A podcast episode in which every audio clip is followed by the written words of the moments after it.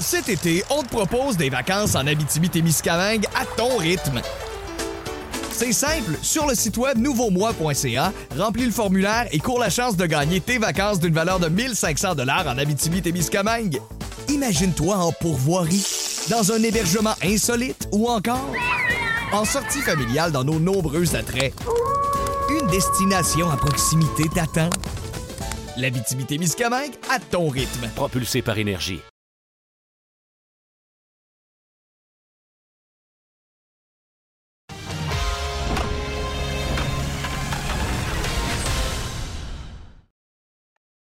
Bienvenue à compte complet, notre dernier balado de l'année 2022. Euh, moi, Alain Useron, en compagnie de Mark Griffin, ce que j'allais vous dire, c'est que, écoute, le timing est bon, Marc. Euh, de grosses nouvelles sont arrivées ce lundi matin, au moment où on produit ce balado. On va commencer tout de suite avec ce qui est tout chaud. Euh, J'ai pas vu souvent des revirements comme celui de Carlos Correa.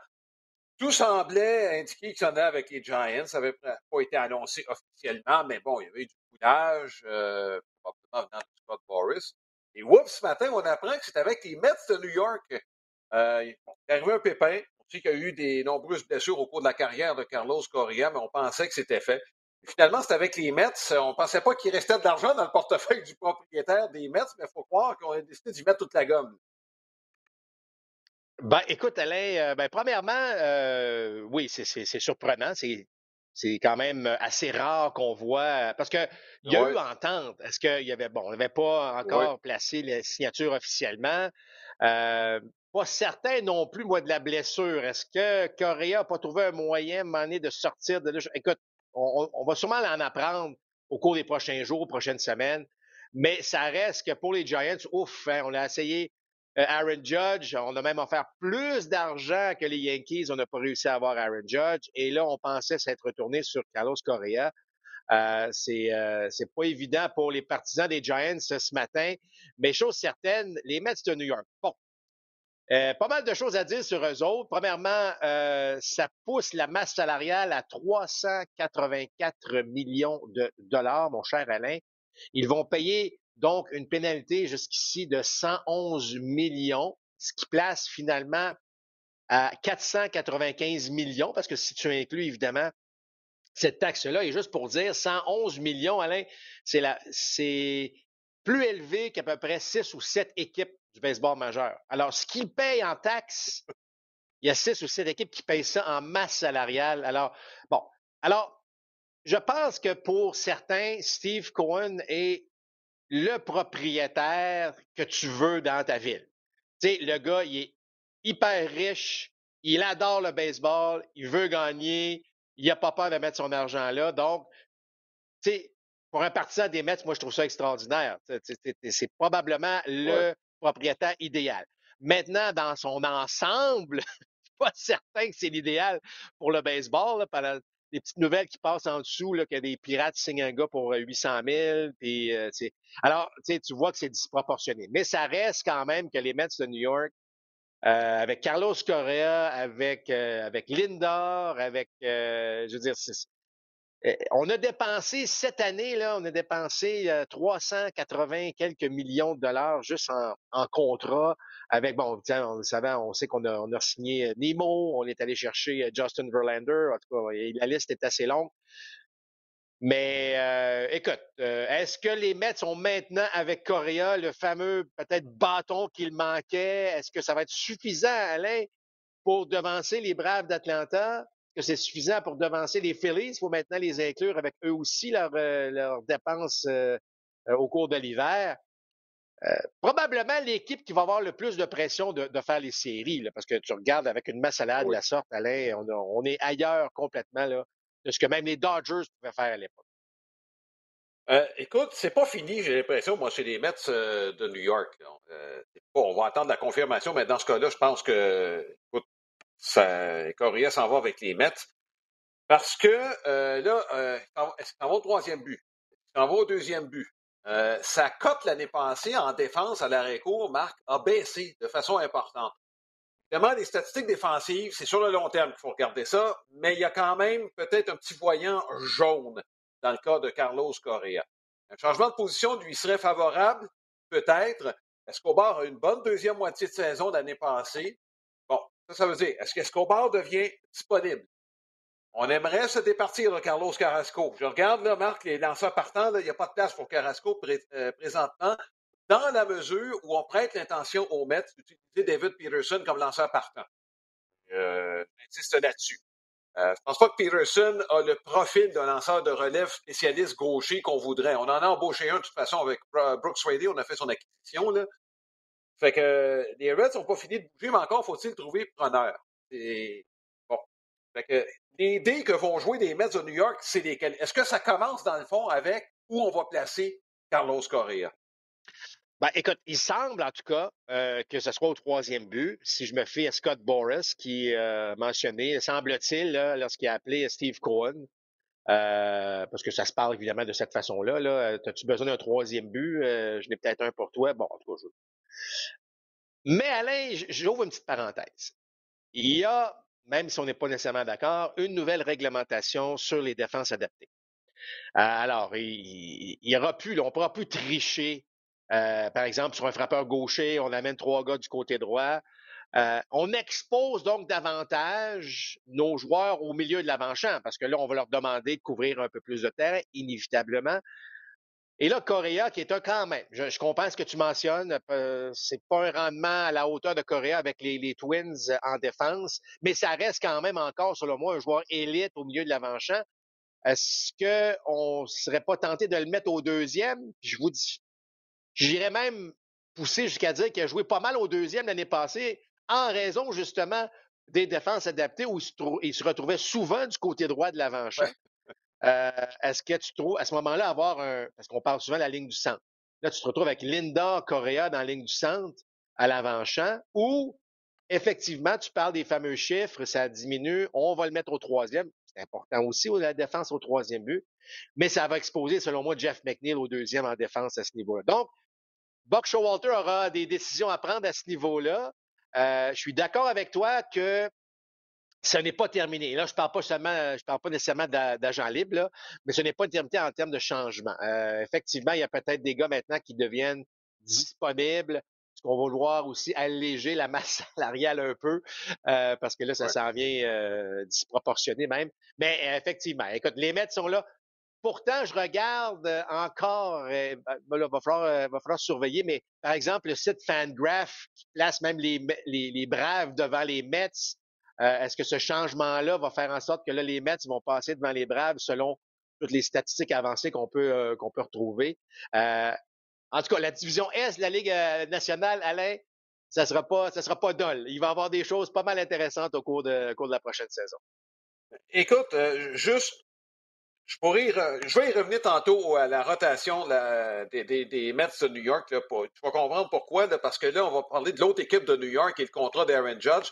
D'ailleurs, ce matin, euh, les Yankees ont annoncé que Judge devait être capitaine des Yankees de New York. Il n'y en avait pas eu depuis euh, la retraite de Derek Jeter.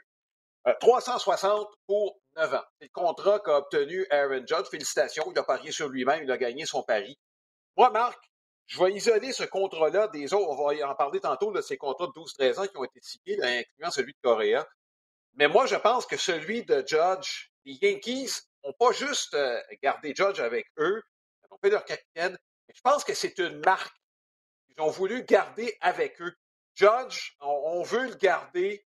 On veut en faire un peu le visage de cette organisation. On va carburer avec ça pendant le temps qu'il va être là et en faire, bon, euh, bon, euh, un des héritiers finalement de la grande lignée des grands joueurs des Yankees de New York en partant de Babe Ruth, passant par DiMaggio, Mickey Mantle, bon, et tous les autres qui ont suivi par la suite. Je pense que c'est ça qu'on a voulu faire avec Aaron Judge comme on a voulu faire avec Alex Rodriguez. Euh, Rodriguez, malheureusement, c'est euh, bon, les décisions hors terrain ont fait en sorte que pour ceux qui veulent en faire euh, encore aujourd'hui après sa retraite, un de leurs. Mais je pense que c'est ça qu'on a voulu faire avec Aaron Judge. Et on n'avait pas le choix. On n'avait pas le choix, chez les Yankees, de, signer un nouveau Judge. Et je pense que Judge, il l'a dit lors de sa conférence de presse aussi, c'est que il, fallait qu'il aille voir ailleurs. L'industrie lui permettait d'aller voir mm-hmm. ailleurs, d'aller cogner à la porte de d'autres équipes, d'écouter ce qui se passe ailleurs. Mais à la fin de la journée, les Yankees n'avaient pas le choix de, de, garder Judge. Euh, c'est effectivement, c'est un marché qui disait que tu viens de parler de la longue tradition des, des, des joueurs, euh, des, grands, des grands noms. On n'avait pas le choix de garder Aaron Judge. On le fait. Là, je pense qu'il peut mettre de côté maintenant cette situation-là, se concentrer évidemment sur son, sur son jeu. Euh, parce que les Yankees, euh, si on, on, gratte un petit peu, Alain, euh, bon, Radio est de retour, c'est pas, ce ne sera pas une mauvaise équipe, là, mm-hmm. mais il va y avoir des défis. Il va y avoir des défis et avec ce qui se passe chez les Mets, une chose, l'attention pourrait tourner un petit peu plus vers, vers ce qui va se passer du côté des Mets de New York. Mais ceci étant dit, tu as raison. Euh, on l'a nommé capitaine, seulement le 16e de l'histoire euh, des euh, Yankees de New York. A pas beaucoup d'équipes hein, qui nomment un capitaine officiellement. Mais je pense que d'entrée de jeu, euh, c'était tout naturel. D'ailleurs, Derek Jeter était de la conférence de presse, donc on avait une bonne idée là, chez les Yankees ce matin, en fait, chez les médias, qu'on allait nommer Aaron Judge le capitaine de l'équipe au cours des prochaines années. Tu sais, parmi tous les fameux contrats, là, tu as parlé des contrats de 11, 12 ans, puis les 300 millions et plus. Je ne dis pas que c'est lui qui fait le plus de sens, mais tu sais, le gars arrive d'une saison de 62 coups de circuit, euh, visage de l'équipe, de la franchise la plus, euh, la plus en vue, on va le dire, euh, du baseball. Il, fallait que ça se passe ainsi. Cet été, on te propose des vacances en Abitibi-Témiscamingue à ton rythme. C'est simple, sur le site web nouveaumois.ca, remplis le formulaire et cours la chance de gagner tes vacances d'une valeur de 1500 dollars en Abitibi-Témiscamingue. Imagine-toi en pourvoirie, dans un hébergement insolite ou encore en sortie familiale dans nos nombreux attraits. Une destination à proximité t'attend. L'Abitibi-Témiscamingue à ton rythme. Propulsé par énergie. Euh, écoute, les Yankees, je veux juste euh, s'arrêter un petit peu sur les Yankees. On n'a pas plus d'attaques qu'on en avait lorsque la saison euh, précédente a fini. Là. Euh, puis, euh, écoute, on aimerait se départir d'Aaron Hicks puis Josh Donaldson. Au moment où on se parle, on est encore pris avec ces deux-là. Non seulement ça, mais au troisième but, on mettrait, semble-t-il, DJ de Maillot. C'est pas le profil d'un joueur de troisième but. il y a encore des trous à l'attaque. Puis là, bon, contrat je pense qu'on a surpayé Carlos Rodon, qui a un historique de blessures long comme le bras. Excusez-moi le, jeu de mots, là, mais euh, pas, convaincu, là. Ben, c'est ce que je disais tantôt. Il y a des défis. Puis là, là bon, on a signé Connor Falefa, mais est-ce qu'on fait place aux jeunes à l'aréco, qui est un poste clé quand même dans une équipe? Euh, donc, il y a des défis. Euh, je sais qu'on on veut, on fait, on va faire confiance, semble-t-il, à Donaldson, mais si on trouve preneur, je pense qu'on va. Mais mais, Donaldson, on est pris avec là, chez les Yankees de New York. Euh, non, écoute, c'est pas, c'est pas si évident que ça. Puis, je reviens rapidement au Mets, je, je, je reviens aux Yankees là après, mais euh, les Mets, là, Alain, avaient dépensé beaucoup de sous pour faire un peu de surplace aussi, là, on va se le dire. On avait remplacé Verlander par, par DeGrom. Euh, on a signé évidemment des gars comme, comme Nemo, mais euh, ça, coûtait, ça coûtait très cher avant de voir ce coup d'éclat euh, avec Carlos Correa. Donc, euh, c'est pas, on ne peut pas dire qu'on était une, bien meilleure équipe avant l'annonce de Correa. Là, je comprends que si Correa est en santé, c'est sûr que les Mets ont une meilleure équipe. Mais dans le cas des Yankees, il y a de grands défis. Euh, de moins en moins de joueurs disponibles sur le marché des joueurs autonomes, on va se le dire. Euh, les, il, y a quand, il, y en a, il, en reste, il en reste quand même de, des joueurs intéressants, mais euh, bon, euh, on sait que Chapman ne sera probablement pas de retour. Euh, on a aussi, on verra ce que ça va donner le portrait global. C'est encore tôt, évidemment, on est en décembre, là, mais c'est sûr que chez les Yankees, en ce moment, euh, ce sont de, il y a des défis, mais il y a, il y a des risques. Tu as parlé de Rodon, effectivement, lorsqu'il est en santé, peut être un des meilleurs lanceurs du baseball. Mais on souhaite que ce soit le cas, évidemment, au cours de la saison. Là. Marc, euh, je, bon, euh, c'est un dossier sur lequel j'aimerais ça t'entendre. C'est, euh, ça inclut, ça implique les Yankees. Je suis sûr que tu as lu des, des trucs là-dessus. Fernando Tatis. Bon.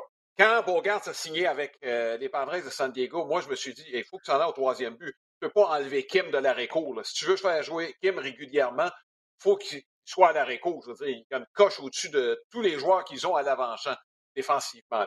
Si tu veux vraiment profiter de ton expertise en défense. Je sais qu'on a parlé de Cronenworth au premier, de mettre Kim au deuxième. À mon, je trouve c'est un non-sens. Mais compte tenu de ce que les Yankees pourraient offrir. Parce que là, on a du matériel chez les lanceurs partants. Euh, Clark Schmidt aimerait ça être un lanceur partant. Il y a Louis Gill qui va revenir. Euh, bon, Davy Garcia, pour sûr qu'il va falloir que lui euh, se refasse une réputation, mais toujours est-il que quelques jeunes qui ont des bras intéressants que tu pourrais amener comme lanceur partant, peut-être que. Bref, est-ce que Fernando Tatis, puis en plus, oublie pas que tu as quelques bons joueurs de milieu d'avant-champ. Peraza, Volpe, on prêtait l'intention aux Yankees de New York de leur donner une chance d'être récours régulier la saison prochaine.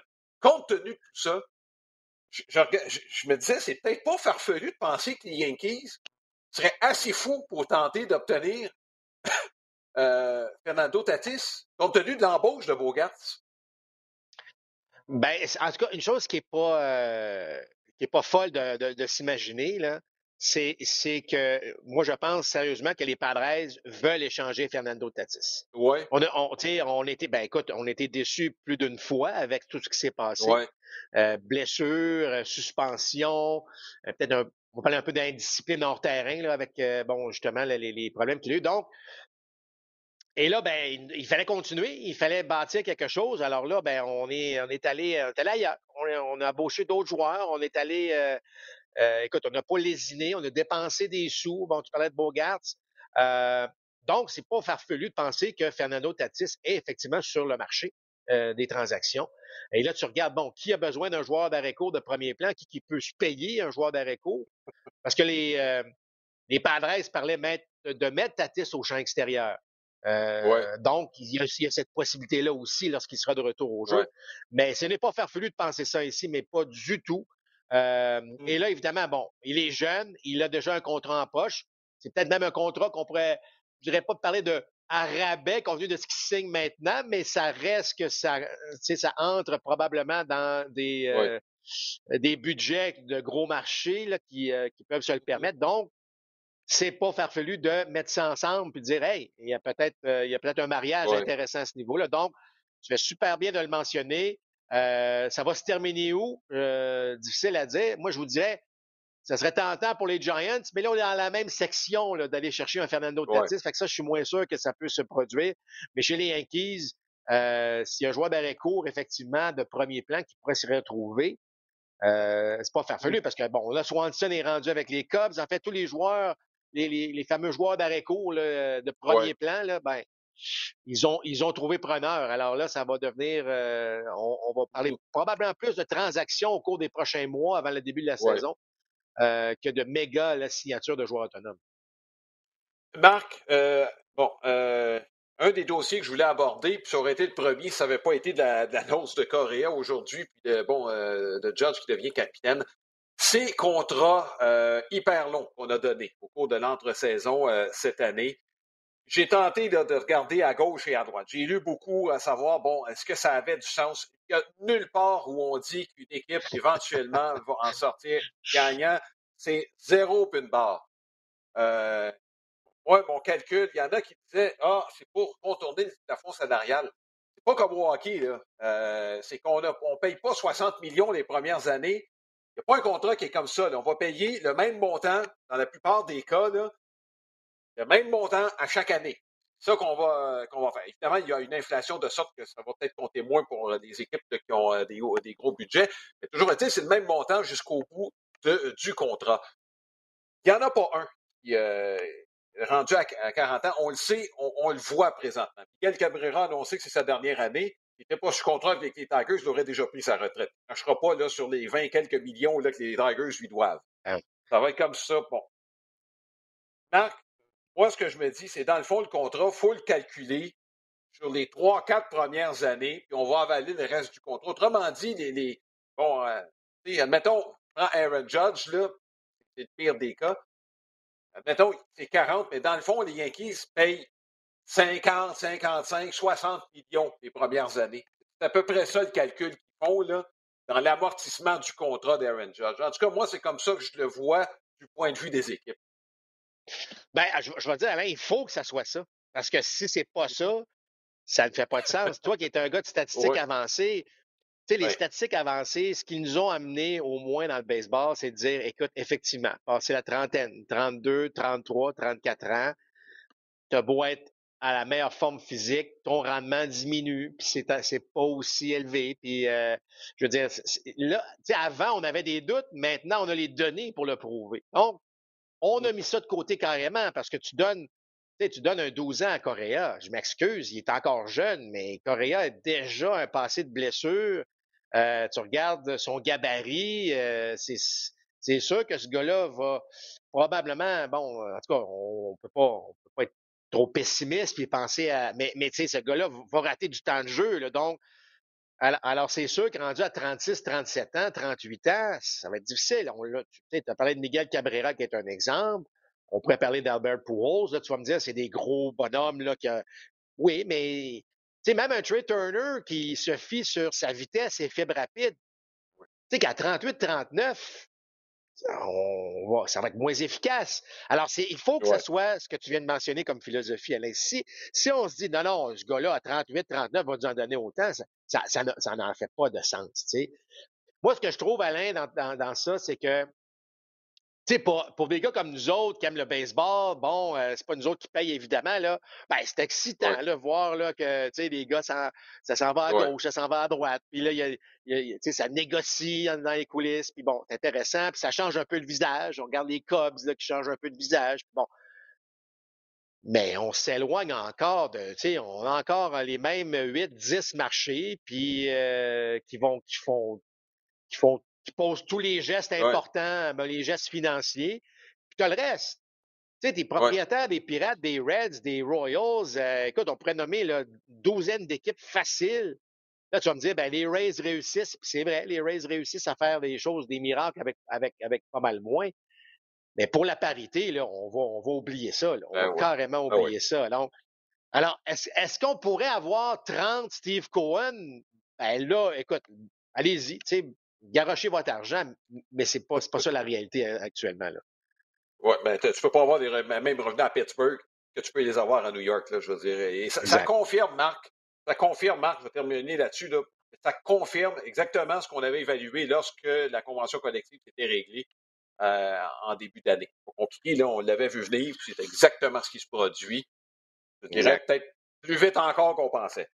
Les Blue Jays de Toronto, Marc, je pense qu'ils ont fait un bon travail. Euh, et, je vais même te dire, à, deux égards. Un, Chris Bassett, moi je trouve que c'est une des très, très bonnes acquisitions de l'entre-saison. On ne l'a pas surpayé, on va l'avoir pour trois ans. Un des lanceurs les plus réguliers du baseball majeur l'année passée. Marc enlève ces deux, trois départs là, qui n'ont vraiment pas été bons.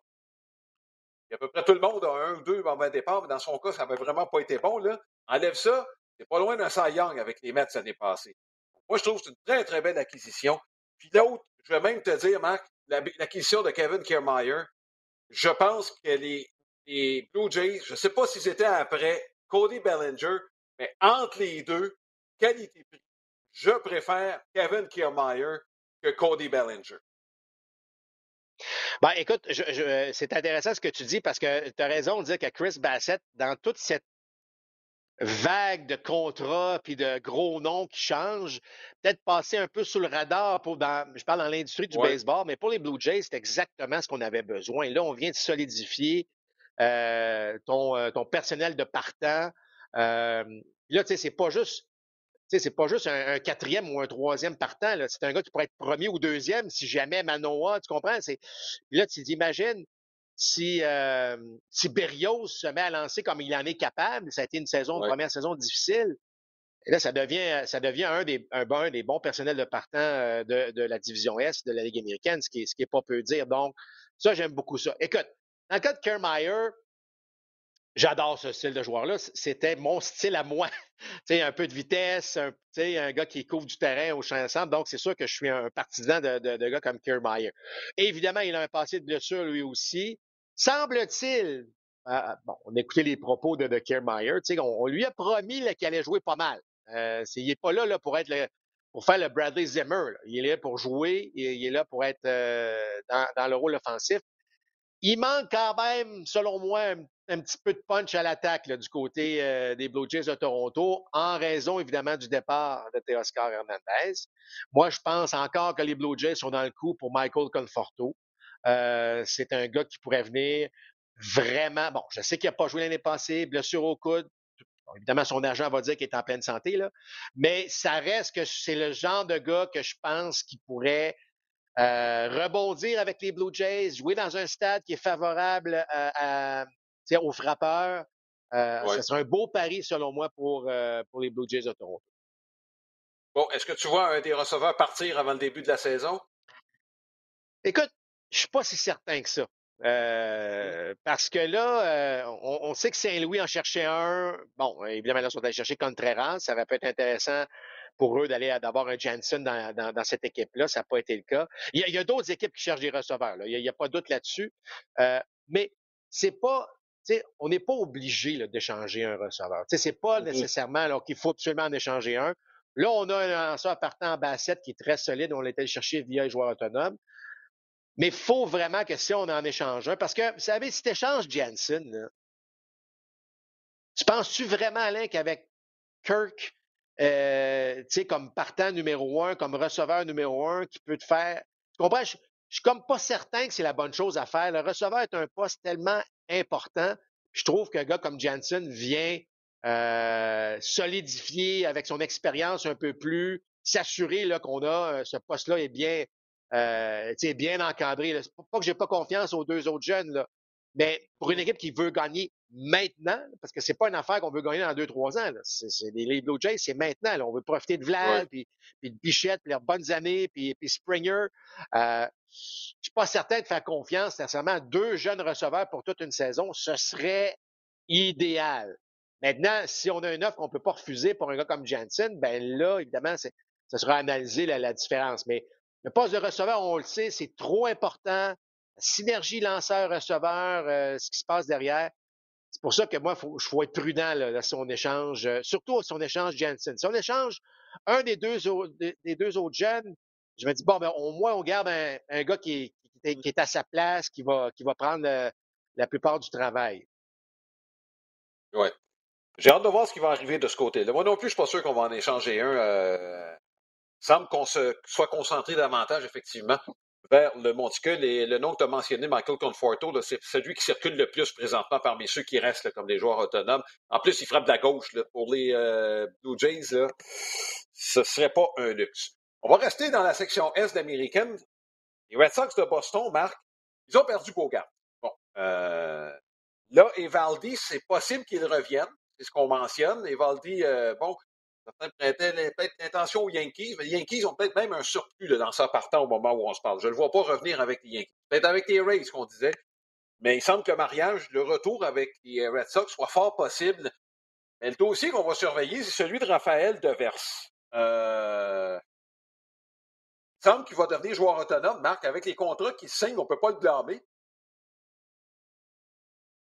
Écoute, je ne sais pas ce qui se passe dans la tête des, dirigeants des Red Sox. Chose certaine, les Red Sox ne sont pas un marché comme les Rays. Tu ne peux pas gérer Boston comme on gère les Rays de Tampa. Selon moi, tu ne peux pas faire ça. Là, on laisse aller JD Martinez. Cet été, on te propose des vacances en Abitibi-Témiscamingue à ton rythme. C'est simple, sur le site web nouveaumois.ca, remplis le formulaire et cours la chance de gagner tes vacances d'une valeur de 1500 dollars en Abitibi-Témiscamingue. Imagine-toi en pourvoirie, dans un hébergement insolite ou encore en sortie familiale dans nos nombreux attraits. Une destination à proximité t'attend. L'Abitibi-Témiscamingue à ton rythme. Propulsé par énergie. Il t'a joué en échangé contre Justin Turner. Bon, donc on a préféré Justin Turner, qui est peut-être pas une mauvaise chose, euh, soit dit en passant. Euh, mais euh, là, Turner qui devrait être, bon, probablement un frappeur de choix, le contenu de la situation où Devers son poste au troisième. Mais je, tu parlais tantôt dans quelle direction on s'en va. J'ai de la j'ai tellement de misère à savoir ce qu'on s'en va avec les Red Sox de Boston. Moi, je sais que les partisans des Red Sox sont en, en beau euh, on s'en va où? Ils se posent toutes la même question. Euh, alors, difficulté à signer de verse, ça semble qu'on n'est même pas proche de s'entendre. J'espère qu'on a eu des rapprochements euh, au cours des, dernières semaines. Mais plus on attend, plus ça coûte cher. Avec, regarde ce qui se passe autour, les contrats qui se donnent. De verse, il doit se dire, ben là, ben, donnez-moi cet argent-là. Écoute, il a c'est un des joueurs les plus mésestimés du baseball. J'en parle souvent. Tu regardes statistiquement, c'est un gars qui produit énormément. Alors, plus on attend avant de le signer, bien, plus ça va coûter cher. Plus ça va coûter cher, moins il y a des chances de rester avec les Red Sox. Alors, moi, c'est comme je me dis, je sais pas, euh, je, sais qu'il faut dépenser intelligemment dans le baseball, mais je le dis, le marché de Boston n'est pas le marché de Tampa Bay. Euh, J'aime pas ce qui se passe avec les Red Sox. Je vous dis pas qu'il faut dépenser, euh, donner des contrats de 12 ans puis 300 millions comme tout le monde fait, mais à quelque part, tu quand même un marché qui lutte avec les Yankees, qui lutte avec les Blue Jays, euh, qui, qui est un marché important du baseball, qui est une franchise importante dans le baseball. Puis là, ben, on dirait qu'on veut pas être, on veut pas être dans parade. Alors, si tu veux pas être dans parade, ben peut-être donne la chance à quelqu'un d'autre d'être dans parade. Alors, ce que je veux dire, c'est qu'il faut que les Red Sox réagissent un peu mieux là, à la situation actuelle euh, qui se passe dans le baseball. On perd notre joueur d'arrêt court. Euh, il aurait pu rester. Je pense que Bogart avait l'intention de rester s'il y avait eu une offre. Mais là, je, comprends les Red Sox, par contre, de ne pas avoir donné tout cet argent-là. Moi, j'aurais pas donné ça non plus, là, à Bogart. Je l'aime bien gros, là, mais je pense que les Padres l'ont surpayé à ce niveau-là. Mais ça reste que c'est difficile quand même de suivre euh, l'évolution, le plan euh, de Chain Bloom et, la direction, la haute direction des Red Sox de Boston. Oui, mais écoute, euh, la, plus grosse acquisition, c'est le japonais Masataka Yoshida, qui met la balle en jeu. Sa principale qualité. Oui, il y a un nombre de coups de circuit. Bon, on sait que ça ne se traduit pas toujours la, puissance au Japon dans le baseball majeur, mais c'est un gars qui a un excellent œil au bâton. C'est sa principale qualité. Et les efforts des, des Red Sox dans l'entre-saison se sont concentrés en relève. Pas compliqué, là. Euh. Est-ce que ça veut dire que Tanner Houck et Garrett Whitlock, c'est des partants pour la prochaine saison? Moi, j'ai l'impression que c'est le plan des Red Sox. Ça veut dire qu'on décide, bon, ben, c'est de ce côté-là qu'on s'en va. Avec, la jeunesse, ces deux gars-là, Bayo, Pivetta, euh, peut-être avec un ou deux vétérans d'équipe entourée, là, euh, ces jeunes-là. Moi, c'est ce que je vois parce que je regarde au poste de receveur, Marc, euh, chez les Red Sox. Tu commences la saison avec Connor Wong et Reese McGuire. Non, ben, écoute, il y, a, y, a, des belles choses. Tu as parlé des partants, puis effectivement, y a, un des deux va sûrement être partant aussi. Je ne sais pas si ce sera Whitlock ou, ou Hawk, mais j'ai l'impression que. je pense que ça va être les deux. Ben, écoute, on, verra. C'est pas une mauvaise chose. Hein. En tout cas, si c'est les deux, c'est pas une mauvaise chose du tout. Il y a des trous, par contre. Il y a des trous. Puis, oui, écoute, on, on a même, on n'a même pas gardé. Euh... Ouais, son nom m'échappe au premier but, là, euh, que son contrat était payé par les, les Padres de San Diego. Là. Euh, ah, l'ancien des Royals de Kansas City. Bon, Osmer. Bon, alors Osmer, là, euh, on n'avait pas rien. Là. La, la, la, son salaire était payé carrément là, euh, par, euh, par les Padres.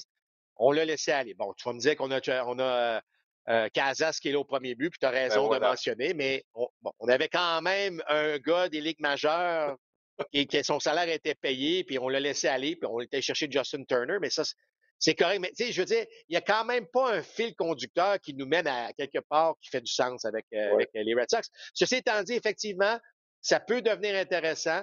Mais tu sais, comment, tu parlais des, on a dépensé en relève, oui, mais Janssen, deux ans, 16 euh, millions par année, c'est n'est pas nécessairement une dépense qui, selon moi, était, sais, comme on parlait de, bien dépenser, de dépenser intelligemment, je ne sais pas, on pourrait même donner autant d'argent à, un gars comme ça, je ne sais pas. J'ai beaucoup, beaucoup de misère à suivre, à suivre ça, là. On est deux à avoir été perplexes à la suite de ce contrat-là. En fait, ça fait deux ans de suite que des contrats à Jensen nous surprennent. Euh, on, va le dire comme, on va le dire comme il faut. Marc, euh, deux équipes dans la nationale sur lesquelles on veut qu'on parle, les Dodgers de Los Angeles. Je regardais l'équipe ça ressemble pas à l'équipe d'année passée. Euh, on a un personnel de partant qui est correct. On a Kershaw qui va probablement encore manquer une dizaine de départs en étant sa liste des joueurs blessés. On a Urias, on a Gonsolin, on a May. Gonsolin et May. Une interrogation sur le plan des blessures. Puis on a Syndergaard qu'on a embauché. Tous les rêves, je regardais, tu as des trous à l'avant-champ comblés, donc des trous euh, au, champ extérieur, dépendant où on va mettre euh, Chris Taylor. Est-ce qu'on pense que Trace Thompson va pouvoir jouer régulièrement l'année prochaine, même contre les droitiers et tout ça? Écoute, tu passes d'une saison de 110 victoires à un paquet de points d'interrogation. Ça a baissé vite chez les Dodgers. C'est effectivement, on n'a pas remplacé euh, des gros noms. Ça reste que, bon, on a encore Mookie Betts, puis on a Freddie Freeman. Euh, bon, est-ce que que c'est le temps que, Gavin Lux puisse prendre toute la place qui lui revient? Euh, on a perdu Bellinger, ça restait un excellent voltigeur de centre aussi, même si, bon, l'attaque, ça avait énormément ralenti dans son cas. C'est drôle parce que, tu sais, euh, les, les, Padres, évidemment, ont continué. Euh, ça fait quoi? C'est une troisième mm-hmm. année de suite que les Padres dépensent. On veut vraiment... Bon, on avait battu les Dodgers, euh, d'ailleurs. écoute, ça reste surprenant de voir les Dodgers être... Ouais. Sans dire inactifs, parce que tu as parlé de Syndergaard, qui, en passant, c'est pas une vilaine embauche. Moi, j'ai pas eu du tout son départ en série mondiale. Là, tu vas me dire qu'il a donné deux coups de circuit en solo, mais moi, je pense que c'est un gars qui peut rebondir. Je ne dis pas que c'est pas un gars qui va gagner le Cy Young l'année prochaine, mais je pense que c'est un gars qui peut vraiment s'intégrer avec cette équipe-là puis devenir un excellent lanceur. Mais euh, il, y a des, il, y a des, failles. Euh, les Dodgers ne nous ont pas habitués à, ce genre d'attitude de regarder un petit peu justement la parade passée actuellement. Par contre, on est seulement à la fin du mois de décembre. Alors, euh, on va être patient avant de, de, dire, ben là, les trous n'ont pas été comblés, qu'est-ce qui, qu'est-ce qui en reste? Euh, il y a encore un paquet de jeunes joueurs dans cette organisation-là qui peut aussi monter. Mais les deux, hein, tu regardes les Yankees et les Dodgers, les deux équipes qui nous ont habitués au fil du temps à combler des trous en embauchant du monde. Euh, on aura jusqu'à maintenant, là, on est loin évidemment du début de saison. Mm-hmm. Les deux équipes ont des défis de taille. Les deux équipes semblent vouloir faire confiance à certains jeunes à des postes clés. Euh, J'ai hâte de voir qu'est-ce que ça va donner. Oui. Euh, écoute, est-ce que c'est la même chose avec les Cubs de Chicago? Je regardais la liste des 40 joueurs. Marc, il y a beaucoup de jeunes joueurs là-dedans. Euh, au moment où on se parle, je ne serais pas capable de dire qui va jouer au premier but. Euh, même que Swanson, est-ce qu'on va le garder à l'arrêt court? On a quand même, bon, euh, Madrigal, Horner qui ont des bons gants. Euh, Wisdom, est-ce qu'il va demeurer au troisième but? Bref, euh, Bellinger. Il semble bon, qu'on soit attardé davantage vers la défense. Euh, comme receveur, c'est un peu comme les Red Sox de Boston, Marc. On a Yann Gomes, une recrue. Euh, je ne sais pas, avec les Cubs de Chicago. C'est pour ça, je, euh, tu parlais tantôt le, le, contrat de Jansen. Le contrat de Swanson avec les Cubs, là, gratte la tête. Est-ce que si tu es là parce que c'est vraiment la meilleure offre qu'il a eue? Je ne sais pas, là. Ben, écoute, ça reste qu'avec Warner, si Warner s'en va au deuxième, tu as Swanson Warner au milieu de l'avant-champ, c'est pas mauvais. Puis si tu mets Bellinger au champ centre, effectivement, défensivement, tu es pas mal plus solide. Euh, ça, c'est assez quoi évident. Madrigal, à ce moment-là? C'est quoi que Madrigal? Ben, c'est ça.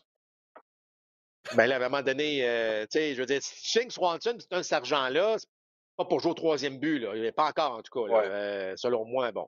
Alors, Madrigal devient peut-être le joueur disponible. dans ah, ça, écoute, je suis pas dans les secrets des dieux des Cubs, mais, mais, mais moi, si je suis partisan de baseball, je trouve que c'est un des bons. Tu sais, Swanson était quand même un excellent joueur d'arrêt là, on va se le dire. Euh, avec Horner au, milieu de l'avant-champ, moi, je trouve ça excellent. mais c'est sûr que les Cubs, il y a beaucoup de trous, effectivement, mais, mais comme partisan, il y, a, quand même quelque chose. Tu sais. Et Bellinger parie sur lui-même, contrat d'un an, euh, quoi, c'est à peine 17 millions au moins même. Ouais. Je dis à peine, on se comprend, c'est dans les chiffres du baseball. Mais euh, c'est ce que je veux dire, c'est que Hey, on ne sait jamais, là. Bellinger peut quand même retrouver un certain rythme. qui, et on sait que défensivement. Ce que j'admire de Bellinger, Alain, c'est que malgré tous ses problèmes en attaque, il n'a jamais laissé son bâton, c'est la mauvaise prestation d'attaque, transporter en défense. Puis ça, là, ben, donnons-lui crédit parce que c'est pas mmh. toujours évident. Alors, tu te retrouves avec. Il y a des beaux paris chez les Cubs. Est-ce que ça va marcher? Pas certain. Mais il y a des mmh paris quand même, ça, ça devient intéressant pour cette organisation-là. En tout cas, ça va, ça va être euh, intéressant de voir. Les deux sections centrales, à mon sens, sont pas mal ouvertes. Donc, euh, c'est comme si l'argent aux États-Unis était réparti sur les côtes. Là. Et ça, euh, bon, on ne commencera pas une étude de, société là-dessus. Marc, ça complète notre balado pour celui-ci et pour l'année 2022 qu'on va souhaiter, c'est d'avoir du baseball de qualité. Il y a des choses qui ne feront pas notre affaire en 2023, on vous le dit tout de suite, les défenses adaptées, ça se peut que vous nous entendiez chialer un peu sur euh, ces règles. On va s'y faire, comme on s'y est fait aux frappeurs de choix. On espère que c'est temporaire, dans mon cas comme dans celui de Marc, mais bon, regarde, on va, on va juger de ce que, comment ça va se passer. Regarde, au départ, Marc, je n'étais pas d'accord avec la, règle des trois retraits des releveurs. Puis honnêtement, je ne retournerai pas en arrière. Bon, peut-être que je pourrais changer d'idée en cours de route. Pas certain, mais bon, euh, je vais être ouvert là-dessus. Marc, un petit, dernier mot de ta part là, pour euh, clore Ben écoute, euh, Alain, euh, effectivement, ça, sera, ça va être intéressant de voir ces, ces nouvelles règles. Euh, J'aurais peut-être souhaité qu'on ait ces, ces, je dirais pas la zone de prise électronique au complet, là, mais qu'on commence à l'intégrer. Ça va s'en venir éventuellement, ça j'en suis convaincu. Euh, mais ça a été quand même une belle saison de, de baseball en 2022. Euh, toute l'action qu'on retrouve au cours des dernières semaines, euh, ça va rendre les camps d'entraînement encore plus intéressants. Puis, évidemment, on le sait, là, il n'y a plus de saison morte. Là, ça va se poursuivre, évidemment, dans la nouvelle année jusqu'au camp d'entraînement. Puis ça, ça va être fort excitant pour, pour nous autres. Bon, Conforto à Toronto, ce sera à suivre. C'est probablement le nom le plus intéressant en ce qui concerne les Blue Jays de Toronto et quelques autres équipes. Voilà. Ben, écoutez tout le monde, on vous souhaite un excellent temps des fêtes. Soyez prudents, particulièrement avec ce qui s'en vient au cours des prochains jours. Et euh, ben, le balado vous reviendra en début d'année 2023. Sur ce, portez-vous bien. Joyeuses fêtes tout le monde.